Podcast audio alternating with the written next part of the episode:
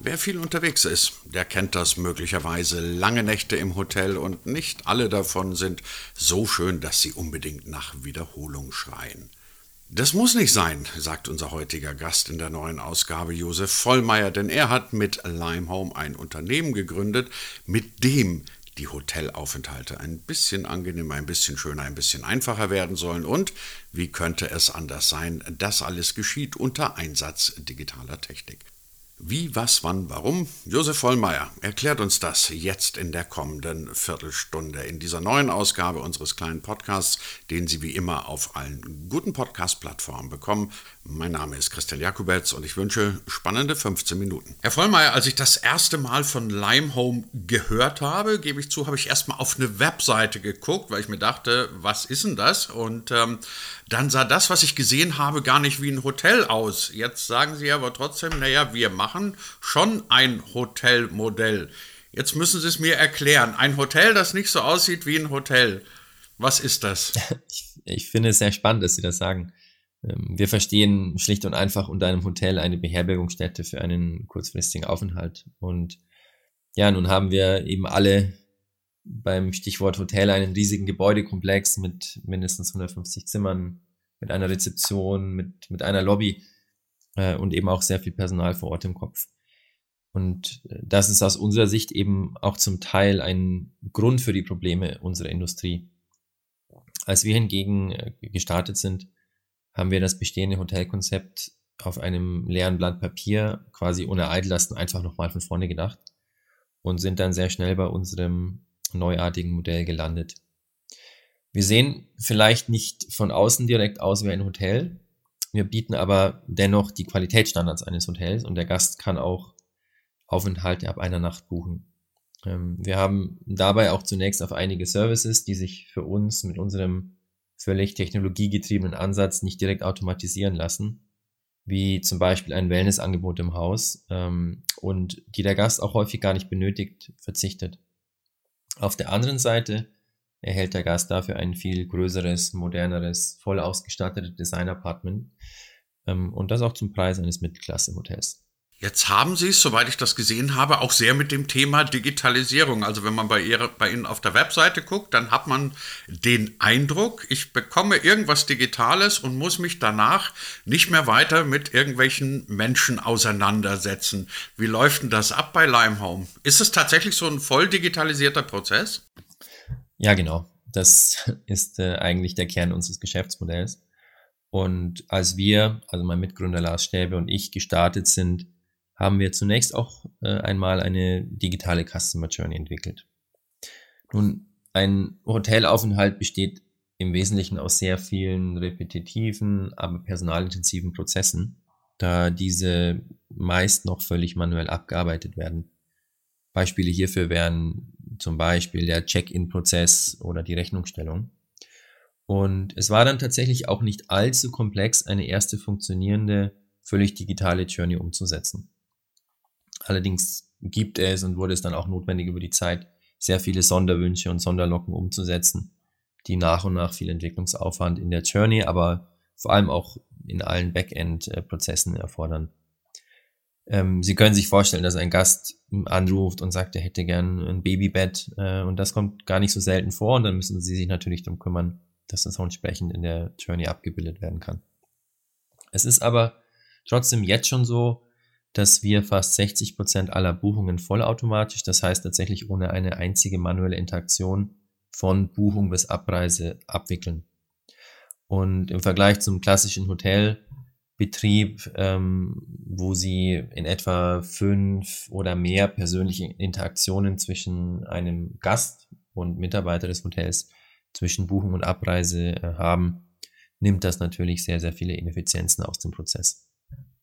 Gibt es denn dann überhaupt noch jemanden, der in Ihren Hotels vor Ort ist? Oder ist es tatsächlich der Check-in, ein durchdigitalisierter Check-in in einem Zimmer, in einer Suite, in was auch immer, in dem ich ansonsten keine Menschen sehe. Also im Prinzip eher das Wohnungsprinzip als das klassische Hotel, in dem halt dann irgendwo eine Rezeption für meine Wünsche da ist und es gibt noch ein Frühstücksbuffet etc. Also ist es tatsächlich reduziert auf den Aufenthalt, auf einen schnellen, effizienten und sehr angenehmen Aufenthalt? Ja, genau, das war der Start. Ähm, Sie werden mit einer sehr hohen Wahrscheinlichkeit keinen Limehome-Mitarbeiter mehr antreffen. Selbstverständlich haben wir eine professionelle Reinigung vor Ort, die wir auch über eine App steuern und deren Qualität kontrollieren. Sie werden diese aber nicht mehr antreffen. Ja, und darüber hinaus gibt es zum Beispiel keine Rezeption oder andere Mitarbeiter. Wir, wir bilden dies alles digital oder über einen 24-Stunden Customer Service ab, den Sie jederzeit telefonisch erreichen können. Ähm, oder zum Beispiel auch in einigen Standorten bereits über ein Tablet im Zimmer entsprechend kontaktieren können. Ja, und ich glaube, auch hier sieht man wieder ganz gut den Unterschied zu einem herkömmlichen Hotel, in dem eine ganze Nachtschicht vor Ort präsent sein muss, um dringende Fragen abzuklären, während wir das bereits über alle 50 Standorte effizient äh, gebündelt haben. Ähm, unser Customer Success Team sitzt dabei in Deutschland, Kroatien und Spanien, wo wir auch vor einigen Monaten Standorte eröffnet haben und deckt dabei alle notwendigen Sprachen ab und ja, hat durch quasi eine eigene eigens gebaute Lösung auch auf Knopfdruck alle Gäste, Standort und auch Buchungsinformationen verfügbar. Ja, also Sie treffen keinen Mitarbeiter. Ähm, die notwendigen Prozesse wie Meldeschein, Check-in, Rechnungsstellung erfolgen einfach automatisch und online. Und ja, selbst ähm, ein Frühstücksangebot, ähm, also Sie sehen, wir probieren aktuell sehr viele Dinge auch aus, ist mittlerweile an einigen Standorten verfügbar. Ähm, das können Sie dann als Gast vorab buchen. Ähm, das ist in unsere digitale Journey auch integriert. Und über den äh, Zimmerservice wird dann quasi eine Frühstücksbox in die Küche, die Sie auch in jedem Apartment finden, ähm, gestellt. Und äh, Sie haben es dann quasi im Zimmer verfügbar. Das klingt ein bisschen nach ähm, Zielgruppe Business-Leute. Kann das sein? Hm, ja und nein. Also wir haben tatsächlich einen sehr gesunden Mix aus Business und Freizeitaufenthalten. Und auch hier würde ich gerne einen Vergleich heranziehen. Ähm, wenn man zum Beispiel die Marriott oder Aqua Gruppe nimmt, die jeweils circa 40 verschiedene Marken betreiben, die sehr stark auf einzelne Zielgruppen zugeschnitten sind, ähm, dann funktionieren diese eben meist nur in größeren Städten mit ausreichend Nachfrage für die jeweilige Zielgruppe und das jeweilige äh, Markenhotel. Und auch hier sind wir einen etwas anderen Weg gegangen. Wir haben uns dabei eher überlegt, welches Produkt am besten für den Massenmarkt passt. Ähm, wir haben da eine Price Range zwischen 70 und 140 Euro genommen. Ähm, in, in diesem Bereich bewegen sich auch fast 85 Prozent der Buchungen in Deutschland. Ähm, und dann war der simple Gedanke eher, was findet jemand, der in dieser Preiskategorie bucht, ähm, grundsätzlich gut? Das heißt, wir haben eher ein Produkt geschaffen, das vielleicht nicht perfekt zu einer sehr spezifischen Zielgruppe passt, dafür aber ein Produkt geschaffen, das für alle Zielgruppen vielleicht im Durchschnitt am besten passt. Ja, und die Antwort war dann einfach ein ja, sehr gemütliches und modern eingerichtetes Wohnzimmer. Und ja, sehr viele freuen sich dann eben auch noch über eine voll ausgestattete Küche, auch wenn sie nicht von jedem genutzt wird. Ja, und deshalb sind unsere Gäste auch an allen 50 Standorten, die wir bereits betreiben, meist sehr ähnlich zum Querschnitt der jeweils auch in die Stadt reisenden Gäste. Das sind von Montag bis Donnerstag eben sehr viel Geschäftsreisende, von Freitag bis Sonntag äh, entsprechend mehr Freizeitreisende. Und ähm, ja, bei den Freizeitreisenden zum Beispiel ziemlich genau ein Drittel Familien, Pärchen oder eben auch Einzelreisende. Ja, und dieser, dieser breite Mix aus Gästen ist irgendwie auch logisch. Ähm, wenn man sich jetzt gerade mal Reisende in B- oder C-Städte ansieht, die oft noch kein Stammhotel haben, dann buchen diese meistens über die klassischen Online-Travel-Agencies wie ein Booking.com oder ein Expedia, weil sie natürlich keine Lust haben, in einer Stadt wie, ich sag mal, Erfurt ähm, alle einzelnen Hotels durchzuschauen. Und ähm, die Kriterien, die die Gäste dabei heranziehen, sind dann meistens irgendwie eine gewisse Price Range, eine gute Lage, eine sehr gute Gästebewertung und vor allem schöne Fotos. Und das haben wir einfach. Ähm, wir haben einfach äh, sehr schöne Zimmer, und letztlich auch dank eines sehr intelligenten, auch selbstlernenden Preisalgorithmus, der sich jeweils an der Nachfrage auch anpasst, ähm, meist den richtigen Preis. Ihrer Vita entnehme ich, Sie haben relativ lange bei einer großen etablierten Unternehmensberatung gearbeitet. Wie kommt man bitte schön dann auf die Idee, in diese Branche einzusteigen, in der Sie jetzt sind? Ja, das klingt tatsächlich nicht allzu logisch. Ähm, allerdings glaube ich, ist mein ganzer bisheriger Lebenslauf äh, nicht allzu geplant. Ähm, ich hatte mich eher immer für die Option entschieden, die eigentlich möglichst viele andere Optionen langfristig offen hält. Ähm, ja, und so kam es zum Beispiel auch zu meiner Promotion und danach zu fünf Jahren Unternehmensberatung bei McKinsey. Ja, aber fünf Jahre Unternehmensberatung, das heißt dann eben auch etwa 500 Hotelnächte, äh, einige davon auch im Ausland. Und dabei habe ich eben gesehen, dass sehr viel Optimierungspotenzial besteht in der Industrie ähm, und das besonders auf der Digitalisierungs- und, und Prozessautomatisierungsseite. Und ja, auch wenn viele Hotels sehr luxuriös waren, haben eben oft die einfachen Dinge nicht funktioniert und, oder waren einfach sehr ärgerlich ineffizient. Das war der typische Fall war immer Montagnachts, wenn alle Berater vom Kunden ins Hotel kamen und einchecken wollte, wollten, dann musste man oft fünf bis zehn Minuten in der Schlange stehen, bis man seine Zimmerkarte bekommen hat. Und ich hoffe, ich spreche dafür einige andere Ex- oder noch Berater, dass es einfach nichts Nervigeres gibt, wenn man übermüdet vom frühen Montagmorgensflug und dem langen Arbeitstag nochmal 15 Minuten warten muss. Und dasselbe ist dann eigentlich auch nochmal donnerstags morgen, äh, wenn der Taxi bereits gerufen wurde, weil man zum ersten Meeting muss. Und es gab dann immer die Überlegung, ob man das Frühstück ausfallen lassen soll oder ob man sich anstellen soll für die Rechnung, bevor man dann die nächsten drei bis vier Wochen jeweils telefonisch der Rechnung nachlaufen muss.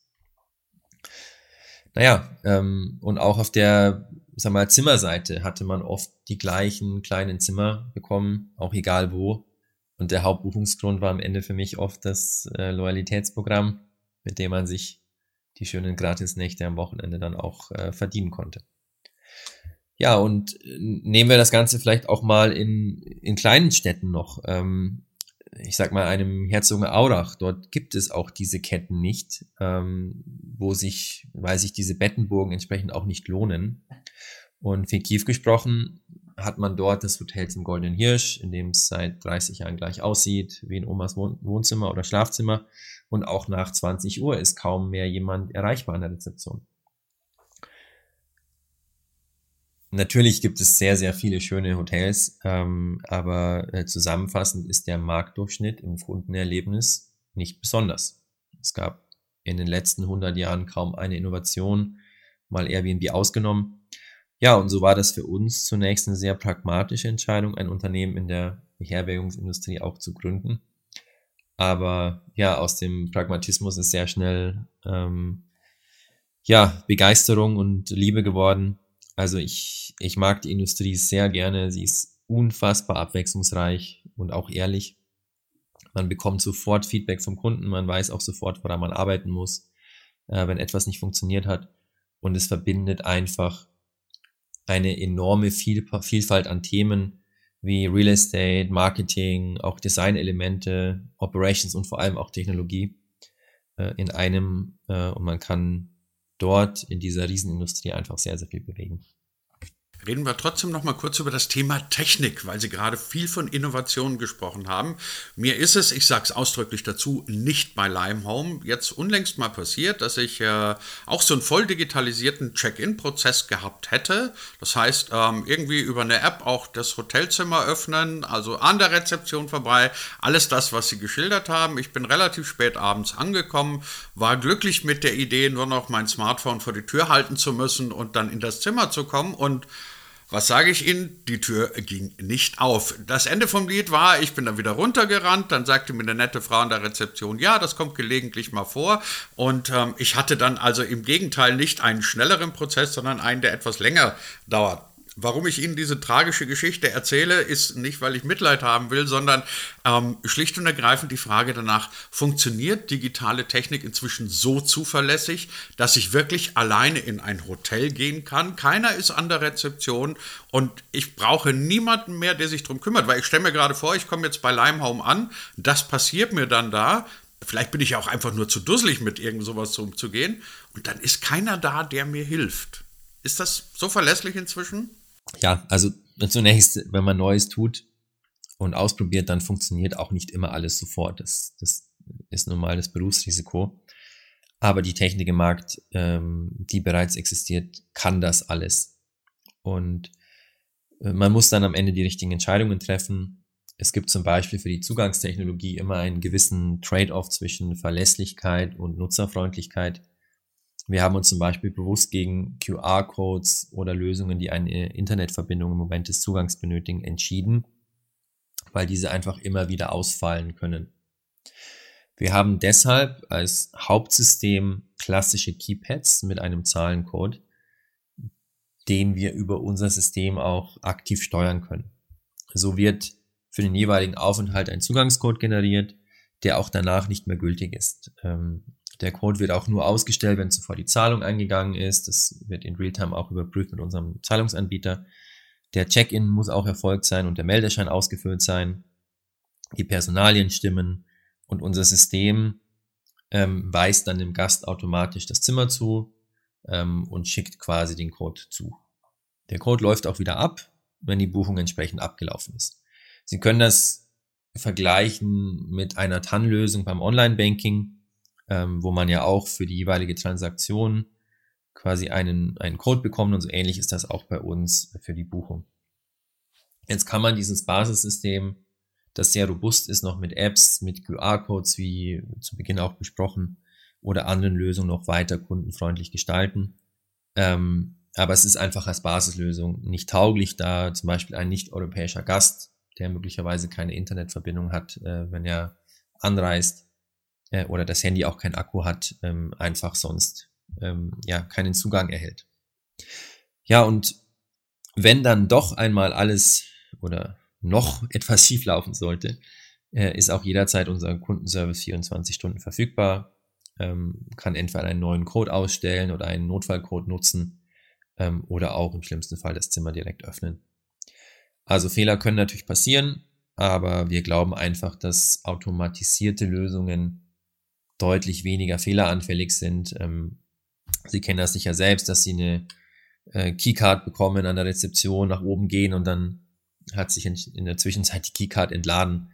Ähm, also ich denke, dass dort automatisierte Lösungen einfach deutlich zuverlässiger sind kann man leider auch in diesem Podcast nicht am bösen C-Wort, am bösen Corona-Thema vorbei, obwohl ich ja irgendwie die stille Hoffnung gehabt hatte, dass wir vielleicht am Ende dieses Jahres nicht mehr so viel darüber reden werden müssen, aber so wie es aussieht, wird uns das Thema ja noch eine ganze Menge, äh, eine ganze Zeit begleiten. Wie sieht das denn bei Ihnen in der Branche aus? Wie stark sind denn die Verwerfungen, die Veränderungen und möglicherweise aber auch die Chancen, die sich durch diese durch diese ungewollte Disruption sozusagen ergeben. Was denken Sie, wie wird sich Ihre Branche, wie wird sich die Hotelbranche dadurch verändern, wenn denn die Gäste dann irgendwann mal auch wieder zu 100 Prozent zurück sind? Ja, Corona ist ohne Frage das alles dominierende Thema und die Industrie leidet natürlich extrem unter den Kontakt- und Reisebeschränkungen. Ein normales Hotel benötigt einfach 100 bis 150 Zimmer, auch mit einer 70-prozentigen Auslastung um überhaupt die Fixkosten für 25 Mitarbeiter und die Pacht auch äh, decken zu können. Und das funktioniert aktuell einfach nicht. Der, der Markt war im April bei 5%, bis Mai dann 20% und im Sommer bei 50% der Vorjahresumsätze. Ähm, auch die Wintermonate werden sicherlich nicht besser. Und deswegen muss man schlicht und einfach konstatieren, dass Hotels in 2020 massive Verluste schreiben. Und das ist bei uns zum Glück anders. Äh, wir haben als Fixkosten einfach nur die Pacht vor Ort und ansonsten fällt je Übernachtung nur die Reinigung oder Wäsche an, äh, wohingegen alles andere automatisch erfolgt und somit ist jede Nacht und Buchung für sich auch genommen profitabel. Das heißt, wir waren in einem normalen Preisniveau im Markt in der Lage, mit unter 40 Prozent Auslastung selbst noch profitabel zu arbeiten. Ähm, wir können auch sehr viel kleinere Standorte betreiben, ähm, da die Kostenstrukturen einfach äh, immer gleich sind aufgrund der Digitalisierung. Und es ist nun mal einfach sehr viel einfacher, 10 Zimmer zu füllen als äh, 150 wie in wie bei den großen Hotels. Und das haben wir selbst während des ersten Lockdowns im April gesehen, dass es weiterhin genug Geschäftsreisende gibt. Äh, das sind dann Handwerker, Außendienstmitarbeiter, die einfach noch reisen müssen, um unsere Standorte zu füllen. Die Apartments sind natürlich auch per se kontaktlos und, und auch für längere Aufenthalte geeignet aufgrund der Selbstversorgungsmöglichkeit und der voll ausgestatteten Apartments, ähm, so dass wir in der Lage waren, im April weit über 50 Prozent Auslastung zu erzielen, aber dann bereits im Mai wieder auf 80 und mehr ähm, zurückkamen. Ähm, jetzt vermissen wir natürlich alle, ähm, so, sowohl privat als auch geschäftlich, Events wie das Oktoberfest, Messen, ähm, aber wir waren einfach mit dem agilen, schlanken und digitalen Modell auch in dieser Phase in der Lage, profitabel zu arbeiten. Nun, was heißt das für den Gast äh, und andere Hotelspieler? Ich glaube, zunächst der Gast kann einfach wählen, der bekommt alles auch günstiger aktuell. Für ähm, andere Spieler natürlich das schlechtere Konzepte, höhere Kosten ähm, oder auch Hotels mit einfach alten, schlechten Produkten natürlich vom Markt verschwinden werden. Ähm, man sieht es auch jetzt schon. Es gilt ja noch die Insolvenzbefreiung, aber wenn diese fällt, die Staatshilfen zurückgezahlt werden müssen, werden ohne Frage sehr viele Hotels in die Insolvenz gehen. Für uns ist das natürlich auch eine Chance. Ich persönlich glaube auch, dass wir zwar in der Hotelindustrie kurzfristig sehr stark getroffen sind, aber gerade auf dem Real Estate Markt auch Retail und Bürobetreiber mittelfristig leiden werden. Es wird einfach ähm, mehr online geshoppt, es wird auch weniger Nachfrage nach Büroflächen geben. Das heißt, sowohl kurzfristig als auch mittelfristig werden sich die Preise für Gewerbeimmobilien sicherlich anpassen. Und äh, das ist für uns einfach eine Möglichkeit, mit unseren sehr ähm, hohen Wachstumsambitionen in Deutschland, Österreich, Spanien, aber auch äh, mittlerweile in ganz Europa an äh, Standorte zu kommen, äh, mit denen wir uns zuvor schwer getan haben, äh, auch aufgrund der kurzen äh, Firmenhistorie, äh, und diese zudem auch zu Preisen zu bekommen, ähm, die deutlich geringer sind als noch vor einem, vor einem Jahr. Ähm, und da Pachtverträge sehr langfristig abgeschlossen werden, ist das für uns natürlich eine sehr, sehr gute Möglichkeit, dem aktuellen Kapital viel schneller zu wachsen. Die Zukunft von Hotels und Beherbergung ist voll digital, sagt unser heutiger Gast Josef Vollmeier von Leimholm. Ganz vielen Dank dafür.